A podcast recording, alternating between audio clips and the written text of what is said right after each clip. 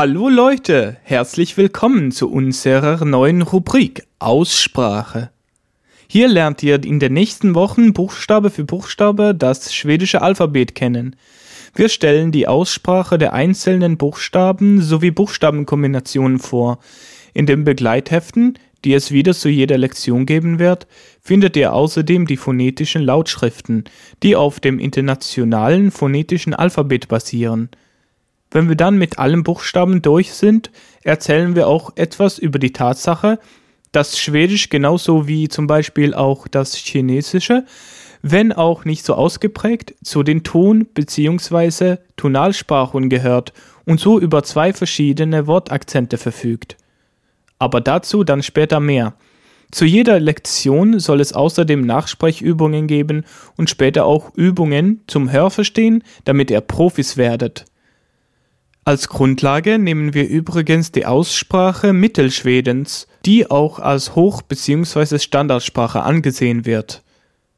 Gut, ähm, dann lasst uns zum eigentlichen Thema, dem schwedischen Alphabet, kommen.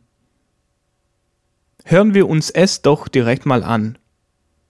A B C D E F. G. H. I. J. K. L. M. N. O. P. Q. R. S. T. U. V W X Y Z Å Ä Ö. Nochmal langsamer zum Nachsprechen. A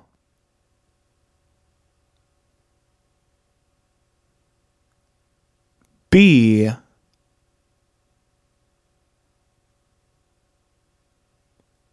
C D. E.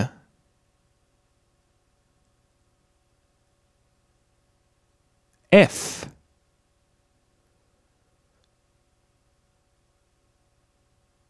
G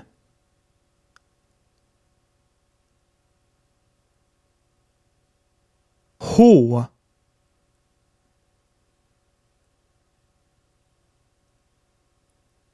I.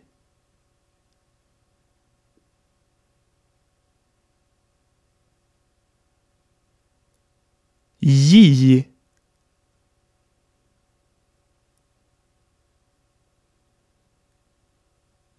K.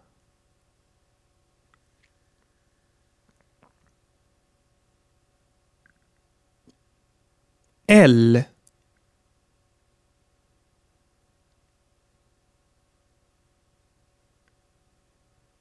M.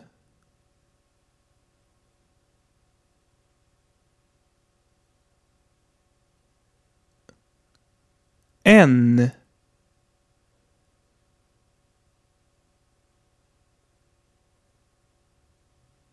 O.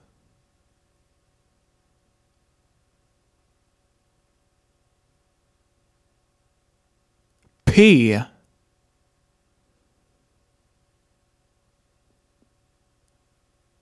Q.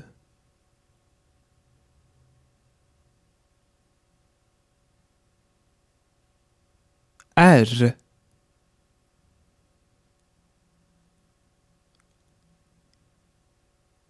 S.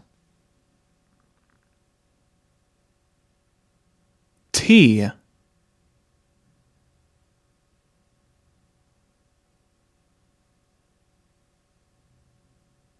U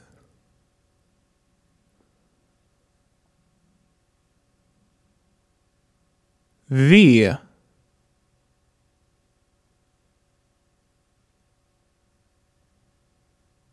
W.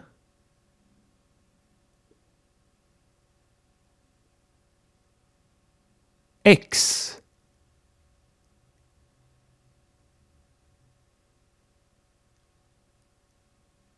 Y.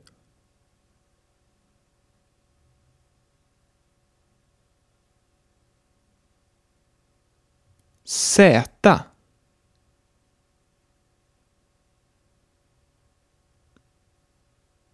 O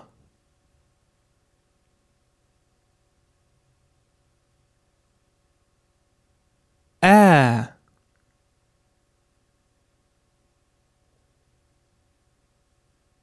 Ö.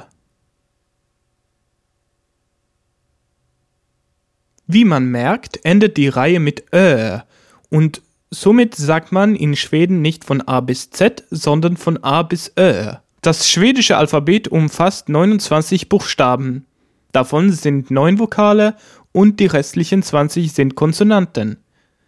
Der Buchstabe W galt bis 2006 nicht als eigenständiger Buchstabe, sondern als Schreibvariation von W, wurde nun aber wieder ins Alphabet aufgenommen. Er kommt wie Kö und Säta nur in Lehnwörtern und Eingenamen vor und deshalb werdet ihr nicht allzu häufig auf diese drei Buchstaben treffen. Im Gegensatz zum Deutschen gehören Ä und Ö zum Alphabet und sind nicht nur Variationen von A und O, und der Buchstabe I ist ein Vokal, kein Konsonant, wie er es im Deutschen ist. Zusätzlich haben wir noch das schwedische O, das A mit dem kleinen süßen Kringel. In der schwedischen Sprache unterscheidet man im Allgemeinen zwischen langen und kurzen Vokalen und es wird auch eine Einteilung in harte und weiche Vokalen getroffen, was wichtig ist, wenn es um bestimmte Konsonanten geht, die diesen Vokalen vorausgehen. Zu den harten Vokalen zählen A, Ö, U und O und zu den weichen E, I, I, Ä und Ä. Bei den entsprechenden Konsonanten werden diese Gruppen nochmal auftauchen. Als letztes möchte ich euch heute erzählen, wann schwedische Vokalen lang und wann kurz sind. Dafür gibt es nämlich ein paar einfache Regeln, die gar nicht so weit vom Deutschen entfernt sind. Ein Vokal ist dann lang, wenn er betont ist und ihm kein oder nur ein Konsonant folgt. Ich nenne dazu mal Beispiele. Für den ersten Fall wäre das Bi. Hier ist der Vokal lang, weil er betont wird und ihm nichts folgt. Bil ist hingegen ein Beispiel dafür, dass der Vokal in diesem Fall das I betont ist und nur ein Konsonant danach kommt. Kurz ist ein Vokal hingegen immer dann, wenn auf ihn ein Doppelkonsonant wie zum Beispiel bei Puss oder zwei oder mehrere andere Konsonanten wie bei Hest folgen. Vokale, die nicht oder nur schwach betont sind, sind immer kurz. Betrachtet folgende Beispiele. Vogel und Tomte. Bei Vogel ist das E vor einfachem Konsonant kurz, weil es unbetont ist. Bei Tomte ist das E auch nicht betont und somit kurz, obwohl kein Konsonant folgt. Lange Konsonanten schreibt man immer doppelt. Nur bei M und N gibt es Ausnahmen. Diese sind meist auch bei einfacher Schreibung lang und verkürzen, so dem Vokal vor ihnen. Als Beispiel kann ich hier Mann oder Hem nennen. Beides nur mit einem N bzw. M geschrieben. In der nächsten Folge werden wir dann den ersten Buchstaben des Alphabets, also das A, näher behandeln. Lernt bis dahin das Alphabet auswendig und schaltet wieder ein. Schau mal bei sprichmalschwedisch.com vorbei für zusätzliches und interaktives Material für diese Lektion, Videos und weitere nützliche Hilfsmittel, um Schwedisch zu lernen und werde ein Teil der Sprich mal Schwedisch Community.